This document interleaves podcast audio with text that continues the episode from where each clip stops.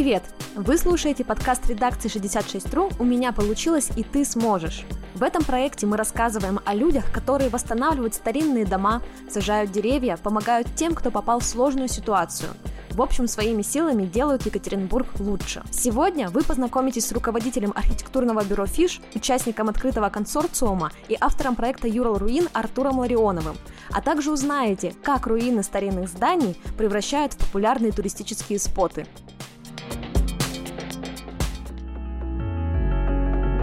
Концепцию проекта «Юрал Руин» Артур Ларионов придумал в 2018 году. Идея организовывать экскурсии на заброшенные и полуразрушенные объекты произошла из хобби архитектора. Друзьям просто нравилось ездить на себе типа сбежать из города на выходные на машине как можно дальше, наблюдать последовательность, что мы посещаем какие-то места, а рядом с ними находятся какие-то другие. Ну, а так как мы всей своей компании были архитекторы, у всех немножко профдеформация, мы начали в этом всем искать какие-то зависимости и анализировать, типа, почему эти объекты так расположены, а почему они вообще здесь находятся. Старые индустриальные сети Урала, которая вот развивалась каким-то образом, и мы про нее смогли развить историю, понять ее маршрут, как она была построена когда-то там давным-давно. Один конкретный вектор в такую очень логичную цепочку. И таким образом у нас появился скажем так, маршрут. В 2019 году я с этим проектом попал на архитектора РФ. Получилось сформировать какой-то уже более твердый, более связанный проект, который мы уже после РХРФ, у него появилось там название Урал Руин, то есть до этого это было просто как э,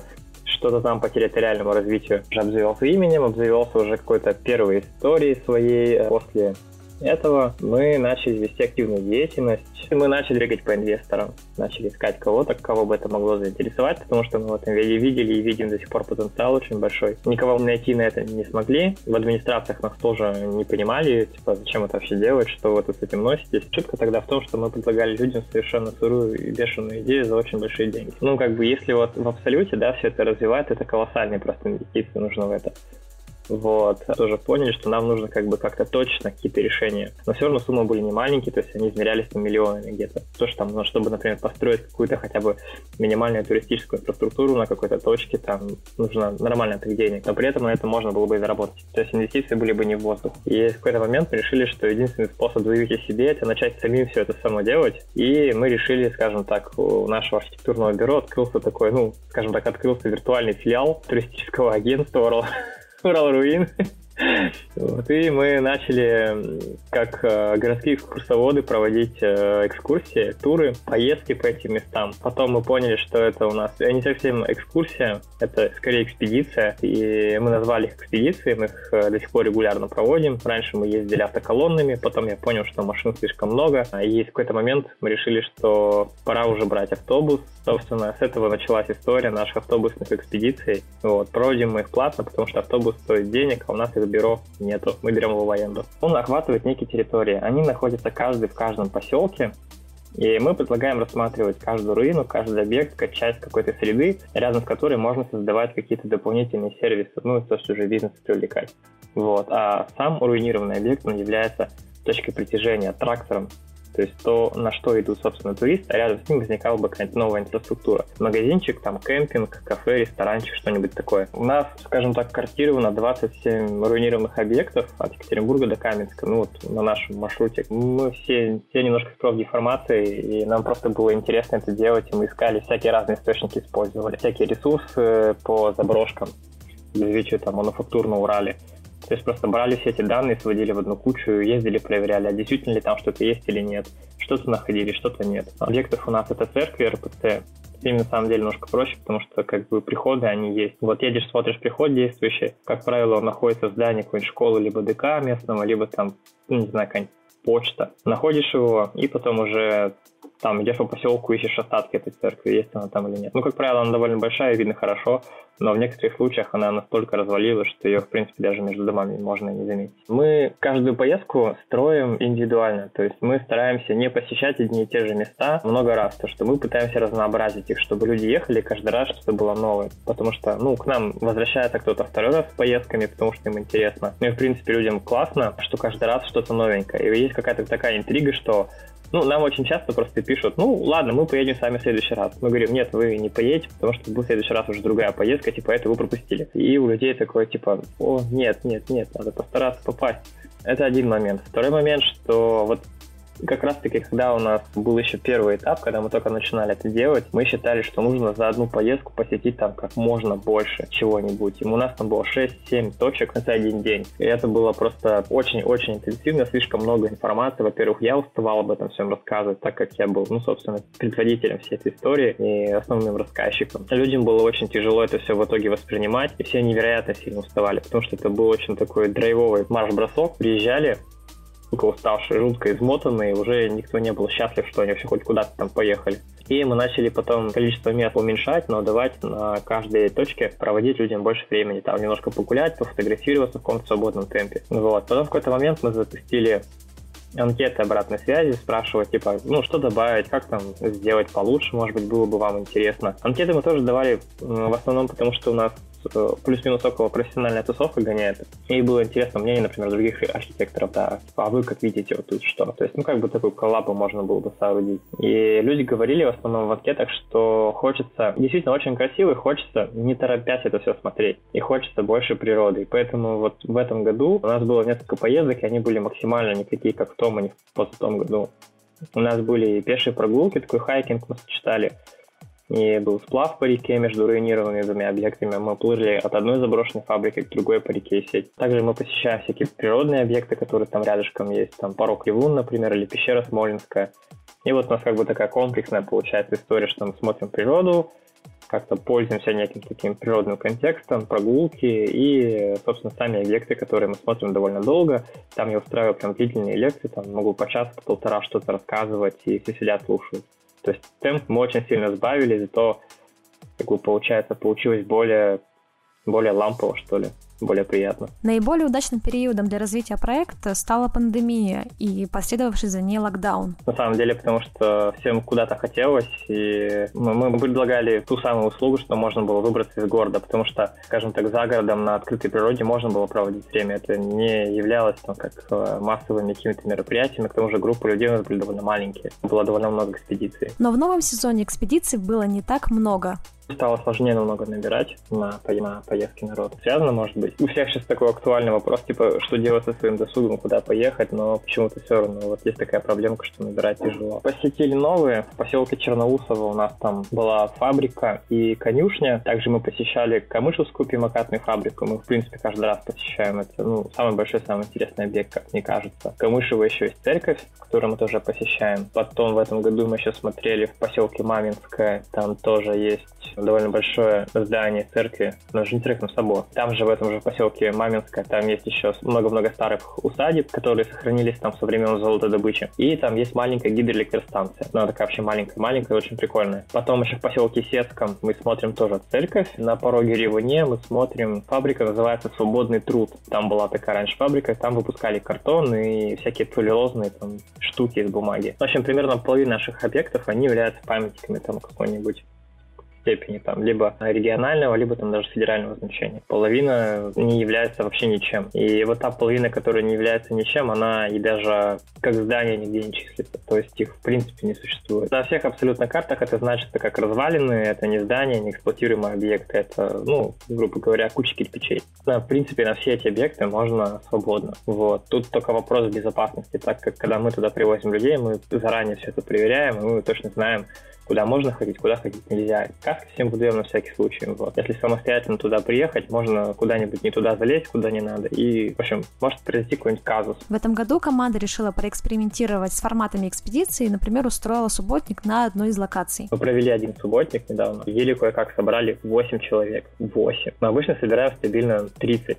Второй субботник, который нам вообще пришлось отменить, мы собрали ноль человек. Почему мы решили прибираться и вообще всю эту историю делать? У нас проект по развитию территории. Мы никогда не планировали становиться туроператором, и экскурсия — это не сама цель. У нас всегда была цель — это именно развитие этих мест. Потому что руина, она как э, сама по себе, она довольно привлекательная штука. И люди едут на нее смотреть, но там ноль каких-либо комфортных условий. Создать какую-то интересную локацию, на которую можно было бы регулярно приезжать и там какие-то свои мероприятия устраивать.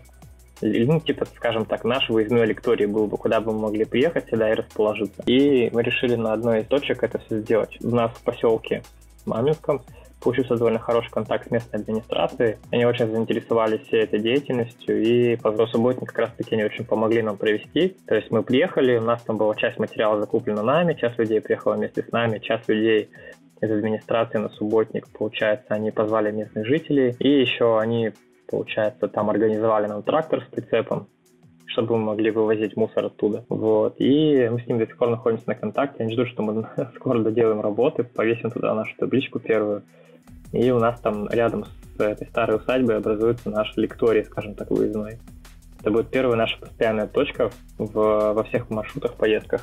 Да, луперичным тоже здорово, но пока мы ограничимся тем, что он будет летний, а внутри этой усадьбы мы хотим сделать инсталляцию. Кроме того, в этом году появились водные прогулки. Проводили сплав первый. Мы к нему очень долго готовились. Мы провели два тестовых сплава сами между собой. У нас была коллаборация с ребятами, прокат называется «В доску свой». Весь наш маршрут, он строится для речки Сеть. Мы исследовали ее берега на предмет, где можно проплыть, разбили на три отрезка, которые считали хорошими. Проплыли тестово, поняли, что один вообще лучше не плыть, никому не надо, там очень сложный маршрут. Второй был, ну, такой себе скучный. И третий, он был оптимальный, потому что он был и простой, то, что неподготовленному человеку вообще как бы ничего делать не надо, тебе будет уже кайфово. И там были какие-то интересные места. Мы выбрали его, и на этот маршрут мы еле кое-как набрали на людей но классно, всем очень понравилось, но повтор мы шли очень сильно в минус на самом деле. Мы решили довести идею до конца, потому что нам очень хотелось организовать сплав. На сегодняшний день проект не приносит прибыли его создателям. Ну, сейчас он, скажем так, на самом окупаемости, то, что мы продаем билеты на поездки, это покрывает расходы на транспорт, на аренду какого-то оборудования, вот, но это ни разу не прибыль.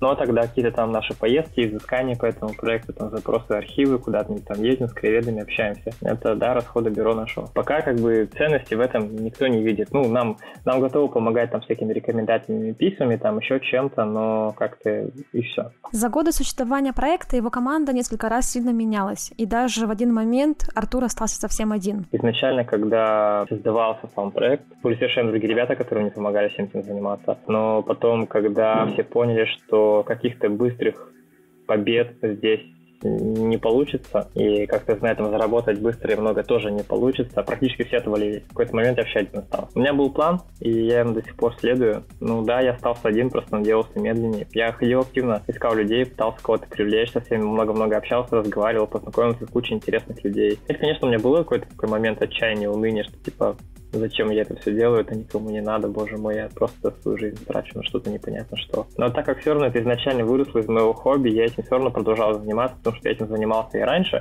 буду заниматься дальше все равно. Потом он начал развиваться внутри моего бюро, то есть я там как-то ребят просил помогать, ну, так как все равно у нас есть основная своя коммерческая работа. Я кого-то из своих сотрудников занимал, типа там, ну, вот надо эти карты проанализировать, надо это сделать, но все равно ребята были тоже так, ну, интересно было, но не то, чтобы они горели этих заниматься. Поэтому я их особо этим не парил, скажем так. Потом к нам пришла Оля Гордиенко на работу, и ей это прям вообще супер-супер понравилось, и нас стало двое. Вот. И в какой-то момент она даже больше стала брать на себя обязанности Урал Руин, чем я, потому что я занимался все-таки основной какой-то менеджерской работой, там проверял проекты у ребят.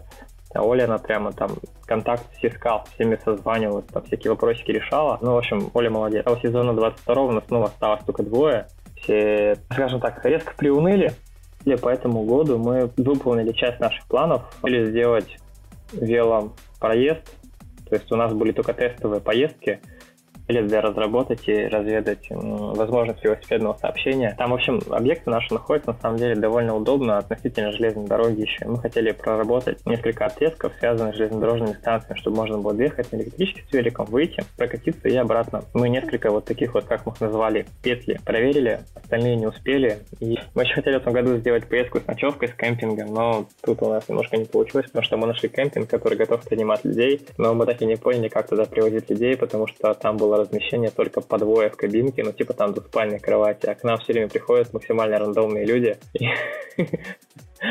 В общем, мы и так, и эдак, и подумали, нет, как-нибудь потом будем все это на следующем году делать. В будущем Артур Ларионов надеется, что Юрал Руин перерастет в ландшафтный парк на руинах вдоль реки и сеть, а его команда будет управляющей компанией, которая будет определять дизайн решения на локациях, договариваться с представителями бизнеса и проводить мероприятия. Парк Яуза очень длинный вытянутый парк, у него есть управляющая компания, которая ведает вопросами проектирования внутри этого парка, выбора операторов, а, наши организуют такие мероприятия, проводит приглашает кого-то. Вот, мы бы хотели создать что-то подобное, потому что это поможет и городу нашему, региону, то есть горожанам куда-то съездить, плюс это очень хорошо помогло бы развиваться этим маленьким деревням, потому что они как бы сейчас существуют, но они не видят свои преимущества. Они живут рядом с очень классными объектами и стесняются их, потому что, ну, ну то есть для них это оскорбление, что вот у нас тут разрушенный завод, боже мой, какой кошмар. Ну да, он такой, но он прикольный, просто вы с ним не умеете работать. Вот. И за счет развития вот таких вот мест, туризма через э, заброшки, можно было бы как-то ну, вдохнуть жизнь вот в эти вот территории, которые сейчас, по сути, умирают.